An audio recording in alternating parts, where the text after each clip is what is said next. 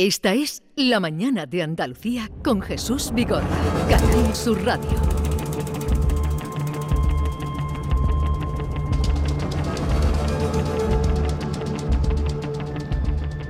Vamos a mm, saludar a un Goya, un reciente Goya, al mejor diseño de vestuario, que es Fernando García. Sí, diseñador, creador junto a su hermano de la marca Antonio García. Lleva muchos años dedicándose al cine. Ha trabajado con Benito Zambrano, con Imanol Uribe, con Fernando León de Aranoa, con Santi Amodeo, con Calpar Solo y sobre todo con Alberto Rodríguez. Él fue el diseñador de vestuario, ha sido y sigue siendo el diseñador de vestuario de todas sus películas, empezando por El traje en el año 2002 y terminando con Modelo 77. Ha sido nominado cinco veces al Goya al mejor diseño de vestuario, lo consiguió en 2014 por La Isla Mínima y ahora ha vuelto a repetir por el trabajo hecho en Modelo 77. Buenas noches. Súper emocionante. Eh, Alberto, después de tantas películas juntos, te quería agradecer tu confianza. Para mí trabajar contigo es un honor Eres un magnífico director y, sobre todo, lo más importante, una gran persona. Eh, me gustaría compartir el premio con mis compañeros nominados. Eh, me gustaría, eh, perdón, que estoy muy nervioso, chicos. Dedicarle el premio a mi equipo, a Concha, a Carmen, a Jesús, mi chico, a Natalia, a todas las chicas de Barcelona, que llegamos a hacer 17 compartir el premio con, todo el equipo técnico de la película y luego se lo quiero dedicar a mi hermano Antonio, a mis hermanos que me acompañan hoy, a mi familia, pero sobre todo a mi hermano Antonio, la persona que me inculcó el amor a la belleza y el pensar y el creer que la sencillez es algo extraordinario. Muchísimas gracias, muy buenas noches. Bueno, qué bien remataste ahí, eh, Fernando, buenos días. Buenos días. Qué bien remataste. Que, la sencillez, eh, ¿cómo, ¿cómo, lo has dicho? Lo has dicho muy bien. Hacer de la sencillez algo extraordinario. Sí hacer de la Es un poco el lema de la, de, la marca que tenemos, ¿no? De Antonio García Estudio, ¿no? Hacer cosas muy sencillas y, extraordinarias. O sea que tienes ya dos Goyas. Tengo dos Goyas, como habéis contado, tengo el primero con, Isla Mínima, que es una película que nos marcó a todos y nos puso eh, un poco a, nivel nacional ya nos colocó y bueno y este segundo como modelo. ¿Y cómo, fue tu inicio en el mundo del cine, de hacer vestuario para el cine? Pues yo empecé haciendo moda, ¿no? Y tenía claro que, eh, me gustaba, pero faltaba eh, me gustaba más hacer personajes, más que vestir a chicas o, hacer una colección, que lo sigo haciendo y me encanta, ¿eh?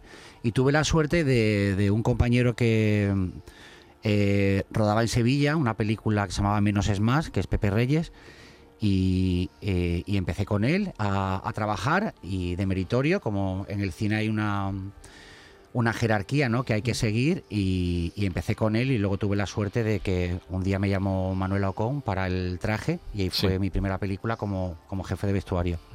Bueno, ¿y cómo es el proceso? Eh, el director te cuenta lo que va a hacer y, tú creas cómo, cómo es la relación. Es, bastante más complejo. La gente piensa que, que, que yo los he visto, yo no los he visto, se visten solos sí, hay, hay un trabajo de preparación bastante amplio, ¿no? Tú te lees el guion, te reúnes con producción, te reúnes con dirección y, marcáis un poco qué se quiere contar, ¿no? Si es un drama, si es una comedia, habláis de los personajes y a partir de ahí eh, se hace un trabajo de investigación, ¿no? Que, es súper bonito, para mí es la parte más bonita, ¿no? La de investigación, la de pruebas.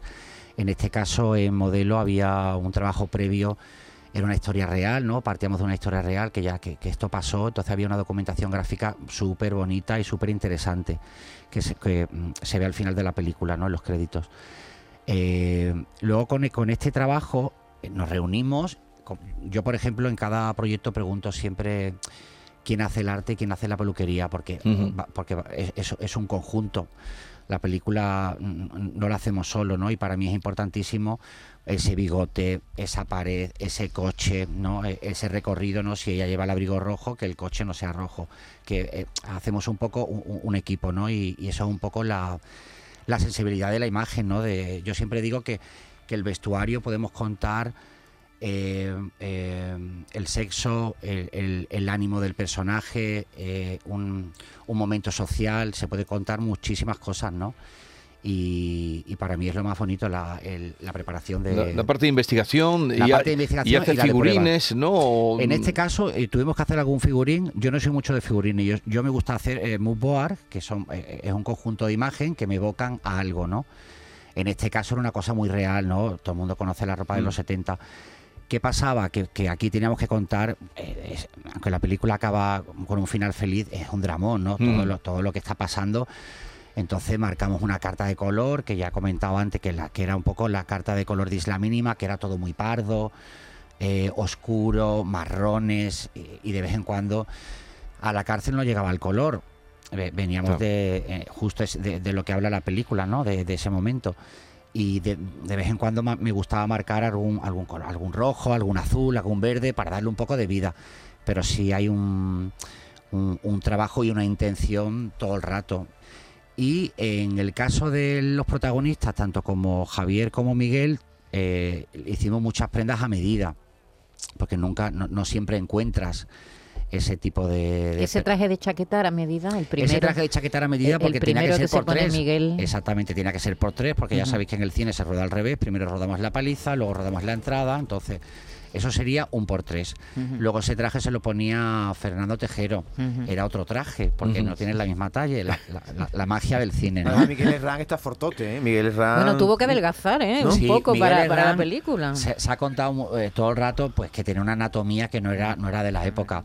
Y Alberto quería una realidad, mm, pues eso, quería un chico lánguido, normal, que pasaba que no era así.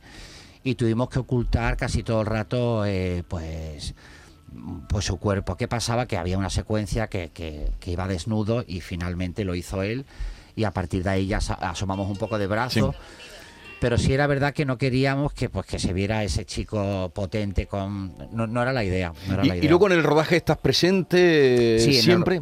sí, eh, yo suelo estar en mi rodaje siempre. Si no estoy es porque estoy haciendo los fittings de que entran al día siguiente, entran a la semana siguiente pero me gusta controlarlo todo. Sobre todo lo más importante es cuando sale un cambio, ¿no? Sale Miguel Herrán con su cambio en la primera vez con el traje y ahí es cuando lo ves todo, ¿no? Cuando ves esa figuración que va a salir, si hay demasiado color, si, eh, si tengo un equipo, ¿no? Tengo una sastra, tengo ayudantes y formamos un equipo que te ayudan a que eso, a que eso funcione pero me gusta estar en el rodaje, la verdad. Mm. La verdad es que ese tipo de, trabajo, el vuestro, el trabajo de arte, el trabajo de maquillaje, lo, bueno en el cine es que pase desapercibido. Eh, que tú no digas, que no te fijes mucho, mm. mucho, ¿no? Sin embargo, aquí como el final de la película, el final mm. de Modelo 77, son imágenes reales. Eh, cuando las ves, esas imágenes con esos hombres con los pantalones atados con cuerdas, mm. con esas camisas con cuello abierto, mm. con esos jerseys mini pum que se llamaban, ¿te acuerdas? Los mini pull, eh, cortitos, esos, pantalones de campana. Cuando mm. ves la realidad te das cuenta de, del trabajo tan importante, tan bueno que habéis hecho, porque la verdad es que está muy, muy conseguido el vestuario. y no sé si es fácil eh, tú, has hecho también eh, trabajo mm, de época más alejada, la peste, por ejemplo, ¿no? Sí, pues mira, me encanta que me preguntes eso porque para mí es más difícil esta época que la peste. ¿Qué pasa? Que nadie ha vivido en el siglo XVI y nadie opina sobre el siglo XVI. Mm. Y, siempre que vemos un traje con un miriñaque o con un cuello, es como maravilloso. Nadie se lo plantea si eso era así o no. Si era así, o si va bien, o si. ¿Qué pasa? Que cuando es todo tan cerca, eh, todo el mundo opina y, bueno, y lo ve de otra manera. En este caso teníamos que contar que pues que no nos diera comedia, que había veces que tú le ponías un pantalón, un figurante, una campana y un cuello y te daba un poco de humor. Era como los Manolo, ¿no? Y había que contar todo lo contrario, ¿no? Los recursos que habían, esos presos, en la, película se habla de los presos políticos y los presos comunes. Los presos políticos, eh, cada semana venía un familiar a traerle un jersey, una cazadora y los, y los comunes vivían un poco del trapicheo que había en la cárcel, ¿no? Y, no tenían recursos y eso se cuenta muy bien el, en, la, en la película. Fernando, cuando hablas de que te pasan el guion, a mí me llama la atención porque algunos guiones vienen de un libro, en el caso de Intemperie, que también tú estuviste en el vestuario, tú te lees el libro porque Intemperie tiene un vestuario también muy difícil de conseguir, ¿no? En este caso sí me lo, me lo leí, no me lo había leído, sí me lo leí y es bueno sacar un, ver un poco lo que eh, eh, ese director ha, sacado de ese libro, en este caso era una adaptación de Benito Zambrano, y, yo intento siempre plasmar, me tengo que guiar sobre todo por el guion, porque es el proyecto, Pero sí, sí, es interesante siempre ver las dos versiones. Ahí fui, eso sí que fue como vestiste tú al, pastor. Sí, fue, ese me encantó, ese, fue un trabajo precioso. Y además él venía de, Marruecos, un militar, y, le quise poner así como un... exótico, ¿no? Exótico y quedó muy, muy bonito. ¿Y, suelen darte libertad los, eh, los directores? Eh, a ver, ya. O hay eh, algunos que controlan más. Sí, habrá unos que controlen más que otros. Claro. Lo, importante es que los actores se sientan cómodos. Entonces, yo, al principio, cuando empiezas a trabajar en esto, no son modelos que tú le pones un look y, tiran. Aquí el actor se tiene que ver, eh, entonces te tienes que llevar un poco al trapo a, tanto al director como al actor. en mi caso, trabajo mucho, hago prepruebas, solo el, actor conmigo, hacemos incluso. Mm, nos metemos en esa secuencia, mira, esta secuencia es el abrigo, me gustaría que lo llevaras, que te lo quitaras en acción, no sé qué, porque tiene un forro tal. Y yo me lo suelo llevar bastante al trapo. Y, pero sí es verdad que si, si hay algunos más complicados, claro que se quieren llevar un poco... Yo siempre digo que yo pinto la acuarela entera. Ellos solo piensan en ellos mismos. Claro. Y yo sé quién sale, quién entra y quién pasa por detrás. Mm. Y, y, bueno, y, ya con los años, pues sí, tengo un poco ese poder. Eh, y el equipo, mm, porque has hablado ahí cuando saludas a todo tu equipo, creo que has dicho incluso el número de, los que trabajasteis en Barcelona. Sí, vamos a hacer 17. Ah, ¿Hay, ¿Hay mm, encuentras profesionales o, basta que sepan coser o dónde buscas el equipo? Hay un equipo de profesionales, claro. Eh, no todo el mundo se dedica, yo estudié moda, no todo el mundo que, que trabaja en cine tiene que partir de la moda, a mí me ha servido para muchísimo. Yo cuando construí una chaqueta eh, se, se, ve cómo va construida. No cojo una foto y digo, quiero esta chaqueta o esta solapa. Mm, hay veces que no, hay que tener una coherencia. Y, hoy ya, cuando yo empecé, no se estudiaba el vestuario de cine, hoy ya se estudia vestuario de cine. ¿Qué pasa? Que la, que, la herramienta y, y, el pistoletazo de salida es justo cuando, cuando tú empiezas a trabajar. Y lo bueno del cine es que tú empiezas desde abajo y, que tienes que ir aprendiendo poco a poco. Y eso te va haciendo que seas un, profesional. Estamos hablando de, cine con un Goya, con un flamante Goya, Fernando García, por uh, vestuario, es el segundo que tiene. Pero vamos a introducir aquí eh, otra película que tiene que ver mucho con una noticia que hoy se produce y es que seis años después de que se iniciaran los trabajos, hoy se vuelve a cerrar la fosa común de Pico Reja en el cementerio de San Fernando. Es la fosa más grande que, se ha abierto. Una de las más grandes de eh, Que se ha abierto en nuestro país. Y resulta que esa, esa historia eh, se empieza a contar partiendo de una canción. Bueno, en realidad estos trabajos han sido documentados en una película que eh, con la que hemos hablado aquí muchas veces con su directora, con Remedio Malvares, con Arturo y Arturo Andújar, que son los, directores de esta película de, de Pico Reja, que incluye una preciosa nana creada eh, en este proceso creativo paralelo a la película por Rocío Márquez junto al músico Javier Pieto, quien compone el resto de la banda sonora de la película, y el escritor y poeta cordobés Antonio Manuel.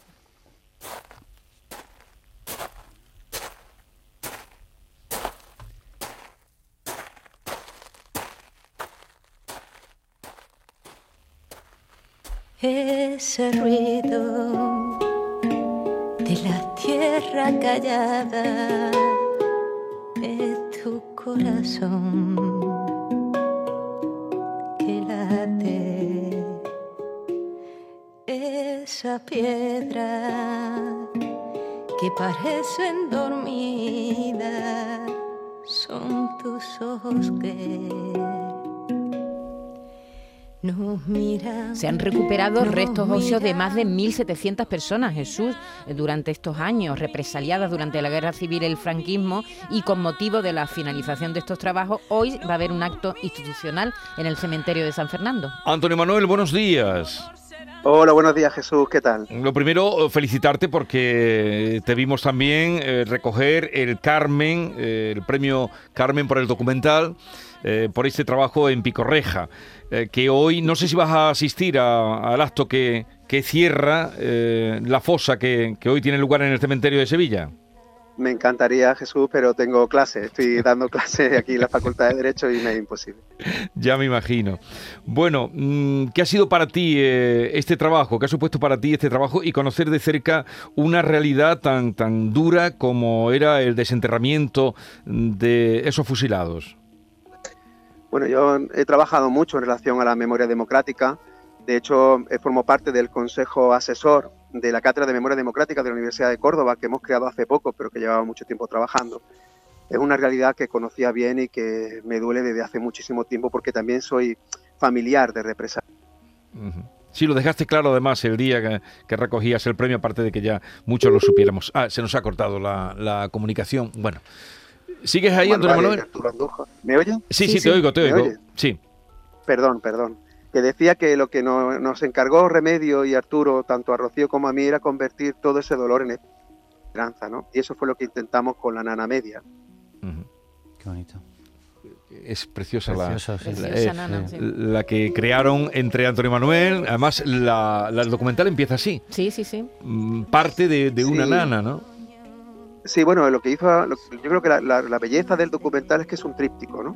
Entonces, una parte es la propia fosa hablando, otra parte son las víctimas contando pues su dolor y, y su recuerdo, y la otra parte somos Rocío y yo que damos forma a esta nana media, que se llama así nana a medias porque como todas las nanas pretende alumbrar una verdad, más que una elegía para cantar a la muerte, queríamos cantar la vida, y que fuera a medias es porque nos toca a nosotros y a nosotras cantarlo para que de una vez por todas acabamos, acabemos con, este, con esta herida, ¿no? que, que estos familiares, igual que los nuestros, puedan llevar dignamente flore a, las tumbas de su, de su desaparecido. pues hoy cuando salía esta noticia, cuando daba esta noticia por la mañana, digo, vamos a saludar a Antonio Manuel, eh, también está muy presente Rocío, también Remedio, eh, y recomendar indudablemente que vean ese documental. Por cierto, dentro de la serie Arqueología de los que, que tú llevas adelante, se estrena en Andalucía Televisión los días 27, 28, 1 y 2 de marzo, a las 7 se, se estrena también estos días días, ¿no? ¿Qué nos puedes decir de eso? Qué bien. Sí, sí, bueno, pues una alegría, ¿no? Porque es una serie que nos ha costado muchísimo trabajo componer. Es, una, es un viaje al, digamos, a los manantiales de los flamencos, eh, a las raíces gitanas, negras, americanas, moriscas, eh, sefardí, es decir, vamos a viajar a, los pueblos que lo han parido, ¿no? Y eso lo hacemos de la mano también de Rocío, pero también de Marlo Sanlúcar, a quien dedicamos la serie, porque desgraciadamente se nos fue. Ahí está su entrevista póstuma. Y hay especialistas y artistas, bueno, pues de toda Andalucía. Son cuatro capítulos, es, un, es muy breve, pero yo creo que muy reveladora de lo que en esencia es el pueblo andaluz y, el flamenco, que es la alacena que contiene su sentido. Bueno, pues ya lo saben, día 27, 28 de febrero, 1 y 2 de marzo a las 7 de la tarde en Andalucía Televisión. Y algo que no tiene nada que ver, pero que sí tiene que ver mucho con Antonio Manuel, pero nada que ver con lo que estamos hablando, ni con lo que estábamos hablando de, del trabajo de Fernando García, ni del Antonio Manuel. Eh, Antonio Manuel, el otro día, eh, desde Córdoba, me hacían una crónica de, de una, en fin, un acto que había en Córdoba.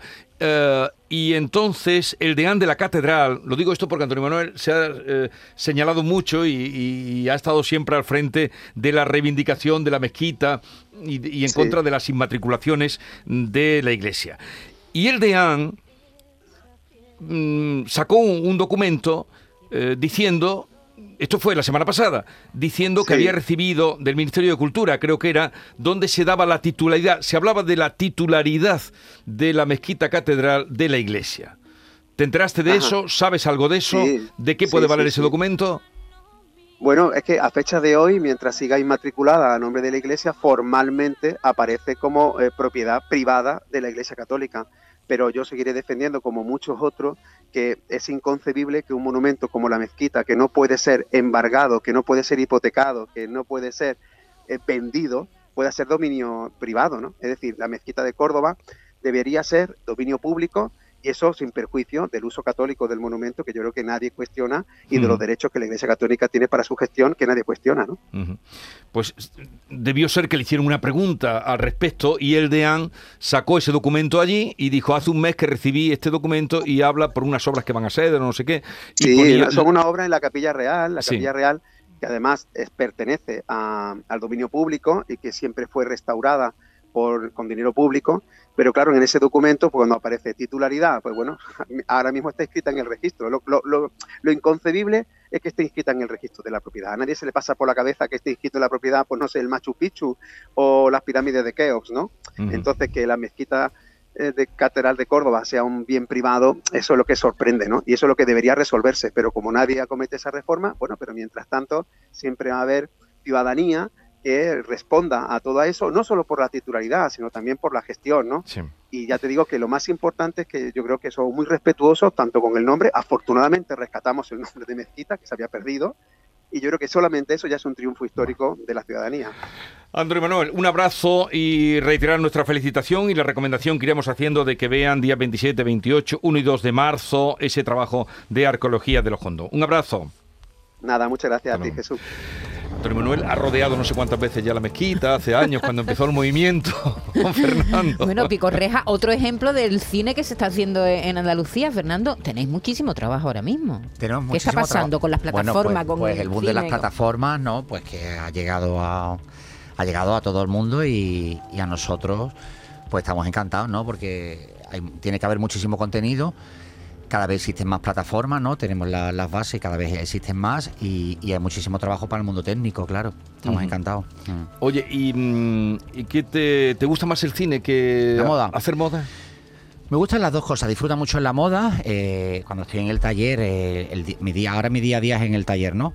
Y ahora estamos pues con... Hace un par de meses que sacamos nuestra última colección, ¿no? No, no sacamos colecciones cada seis meses, sino nosotros ya nos marcamos un poco... Ya hay muchos diseñadores que están diciendo que eso Sí. es una esclavitud. Hoy he leído un artículo en el Totalmente, país que- totalmente. diciendo que eso es un- un- una esclavitud. Nosotros le damos el valor un poco más a que la ropa tiene que. La, la moda no es tan pasajera. hay- y- en nuestra moda, eh, nosotros prácticamente, a- aparte de la colección, ¿no? que, la, que la utilizamos para prensa, luego hacemos eh, eh, eh, mucho a medida, ¿no? El traje a medida. Que tenemos un taller estupendo, que aprovecho y saludo aquí a, a- a todo el equipo del taller, que son estupendos, que escuchan todas las mañanas. Y, y luego es muy diferente a lo que hago en el cine, pero para mí es súper compatible y disfruto la verdad con, con las dos muchísimo. Oye, Fernando, te conocerás todas las tiendas de segunda mano de ropa de España, ¿no? Sí. Porque Mira, en sí. modelo 77 has tenido que ir a tiendas de Sí. segunda mano, ¿no? Claro, mira, eh, lo de la- eso está- me, me hace gracia porque, claro, toda la ropa eh, no viene de una tienda. La tienda me ayudan un poco a, a- a coger chucherías, ¿no? Pero existen eh, eh, empresas especializadas, en este caso era Peris Costumes, y Cuarto Ropero, que es un poquito más pequeña, Peris Costumes a nivel europeo. Hay una en Berlín, otra en Londres, en, en todos Bueno, en sitios. España tenemos el cornejo, ¿no? Que, eh, Este es el, corne- ahora el cornejo, pero yo trabajo siempre con Peris. Con Peris, sí, sí. Peris compró corne, es un poco Sí, así, sí, pero sí. es la grande. La y ahí tienen de todos los siglos, tienen naves y naves. Eh, ¿Qué pasa? Que, que toda la ropa, tú, aunque la ropa ya exista allí, tú coges qué tipo de ropa y qué color y qué intención, ¿no? Eh, y luego te vas haciendo tu propio look. Un poco, de, un poco de, como dice el de segunda mano, un poco de Peris, más lo que tú construyes, tú te creas tu, ¿Y dónde van los vestuarios cuando acaba Pues cuando, la mira, esa, esa pregunta a todo el mundo. ¿Y qué haces con la ropa? ¿Dónde van? Pues a ver, en este caso, eh, eh, el, el parte de la ropa de modelo se la quedó esta casa, que fue con la que trabajé, que es eso, un pacto que se hace con la productora. Y si son películas contemporáneas, pues hay películas que, pues por ejemplo, ahora las series que mm, guardan la ropa, se, que se llama congelar, ¿no? Por si posible segunda temporada, se las quedan congeladas como unos seis meses hasta que se estrene. Y, y si no, se la queda la productora y si no, se, vuelve, se devuelve a su sitio de origen. tú ya puedes hacer casi una, una exposición con, lo, que- Bueno, con el cine que has bueno, hecho. sí. Eso es un uniforme de ¿Cuántas policía. películas has hecho? Pues no, ¿No lo has contado No todavía? lo he contado. Pero sí he hecho todas las de Alberto. Empezamos en el traje, he hecho, he hecho todas las de Alberto. Y De, me de gusta. Fernando Porque, León claro, has la- hecho tres, por lo menos. He hecho ¿no? tres, La, sí. la primera que hizo Alberto es que no tenía para pagar ropa, ¿no? Porque fue el factor Pilgrim, la primera Pero que esa, hizo. por esa fue la primera colectiva. Su primera solo fue el traje. traje. Sí. El traje, que es una película preciosa, eh, eh, muy pequeñita, con atípica film. Y, y una historia siempre social y muy bonita. Para mí es una película, una joyita. Sí. Bueno, ha sido un placer, Fernando Muchísimas García, gracias. echar este ratito contigo. Saludos al taller y a toda la gente que trabaja contigo. ¿El Goya está en el taller o en tu casa? El Goya está en el taller. Claro, ¿dónde va a estar? En el Sí, taller. ahora mismo en el taller. Sí. Gracias por la visita y mucha suerte y que vaya todo Muchísimas bien. gracias. Llegamos así a las 11 de la mañana, hablando de cine, hablando de, de creación, hablando de vestuario, y ahora vendrán los guiris y hablarán de lo que quieran, como suele pasar.